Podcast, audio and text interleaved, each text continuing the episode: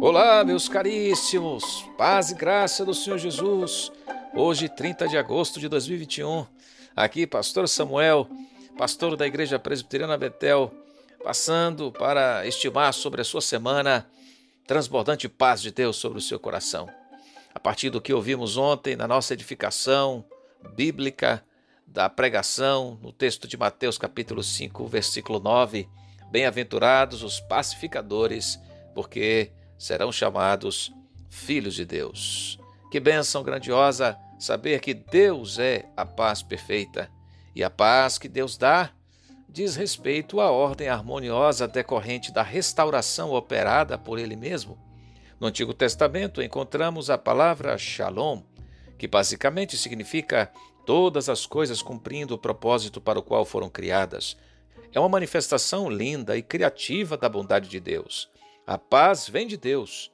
Deus é a fonte da paz.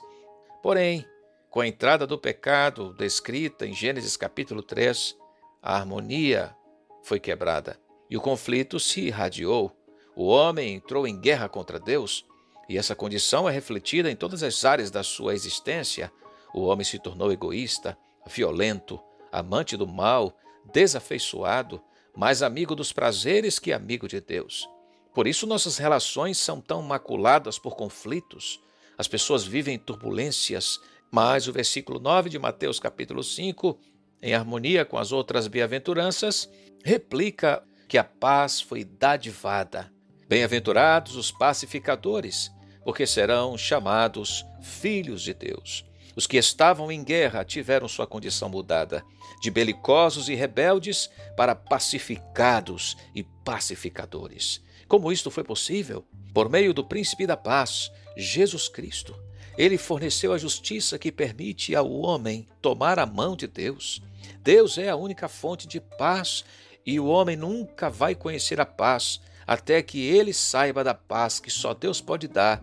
E esta paz é revelada tão somente em Jesus Cristo. Em Colossenses capítulo 1, versículo 20 diz que Jesus Cristo fez a paz pelo sangue da sua cruz. Esta paz foi capaz de reconciliar todas as coisas nele mesmo. A paz do Evangelho vence o problema da inimizade do homem contra Deus. Ela constrói uma ponte para os dois lados. Uma vez reconciliados pela pessoa de Cristo, experimentamos a paz com Deus e nos tornamos mensageiros da paz, isto é, pacificadores. Nós trabalhamos para o restabelecimento da harmonia nos nossos relacionamentos e na criação de modo geral. Fazemos isto pregando e vivendo as boas novas do Evangelho nos contextos vários da nossa vida. Quando observamos conflitos nos nossos relacionamentos, por exemplo, buscamos parcimoniosamente a solução para as dificuldades do caminho. Quando a comunicação é prejudicada, nos comprometemos em revelar uma comunicação redimida, isto é, falamos a verdade em amor, e isto envolve respeito e cordialidade na nossa fala. A pacificação bíblica é motivada e guiada por um desejo profundo de honrar a Deus, revelando o amor reconciliador e o poder de Jesus Cristo. Quando nós recorremos à sua graça, seguimos o seu exemplo e colocamos em prática os seus mandamentos. O convite para o seu coração é: venha desfrutar dessa paz também. Receba a paz que Cristo te oferece. Deixo-vos a minha paz, a minha paz vos dou, disse Jesus. Se você está em guerra contra Deus, ouça a boa nova de que Cristo veio estabelecer reconciliação e te tornar filho. Se você está em guerra com seu próximo, Cristo te dá poder para resolver seus conflitos na força do amor, como filho que imita o Pai Celestial.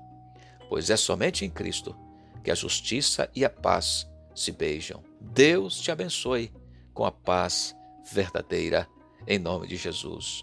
Vamos orar. Ó Deus de toda paz, bendito seja o Senhor para sempre Exaltamos-te pela paz que recebemos em Cristo Jesus. Nós fomos reconciliados contigo.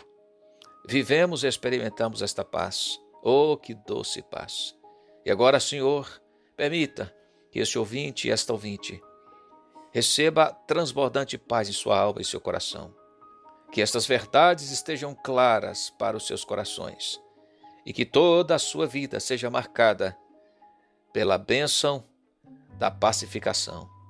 Ó oh Deus, vivemos tempos tão difíceis, onde conflitos se estabelecem por todas as direções, aqui no nosso país, fora do nosso país, no relacionamento conjugal, nos relacionamentos interpessoais. Então te pedimos, derrama a tua paz, transbordante paz sobre esta nação, sobre este lar em conflito, sobre este relacionamento tocado por conflito. Visite, Senhor, derrame, dispense misericórdia e paz. Que esse coração desesperado receba os benefícios da obra do pacificador Jesus Cristo. É a nossa oração, em nome de Jesus. Amém e amém. Deus te abençoe, meu queridíssimo, minha queridíssima. Fique na paz do Senhor Jesus, transbordante paz. Amém.